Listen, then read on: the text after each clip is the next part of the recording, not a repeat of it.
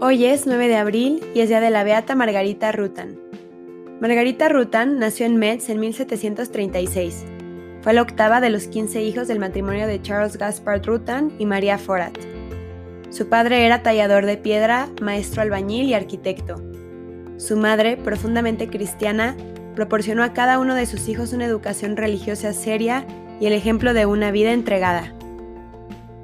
El día que cumple 21 años, entra al noviciado en la Casa Madre de las Hijas de la Caridad en París. En 1779, tomó como superiora la dirección de un hospital en Dax.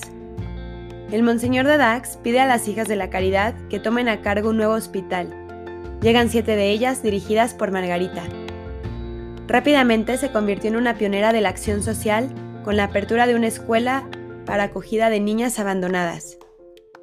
La gente de Dax siente mucha simpatía por las monjas y Margarita se vuelve muy popular. Pero llega la Revolución Francesa e inculpan a las monjas por robo, aunque realmente era por su fe católica. Y en 1793, Margarita es acusada y encarcelada en la víspera de Navidad. Es condenada a muerte por el Tribunal Revolucionario el 9 de abril de 1974 y muere en la guillotina el mismo día por no abjurar de su fe. Sor Margarita Rutan murió mártir, pues la condenaron por odio a su fe y ella nunca la negó. Se mantuvo firme, aceptó esa muerte por amor a Dios. No podemos imaginar el martirio que tuvo, las tentaciones, la desolación, desde diciembre que la capturaron hasta abril que fue su muerte, donde fue decapitada a manos de los franceses. Subió valiente al cadalso para vertir su sangre y entregar su vida a Dios.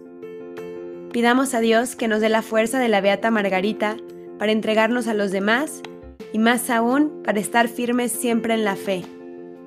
Que seamos fieles en las cosas pequeñas para poder serlo en las cosas grandes. Amén.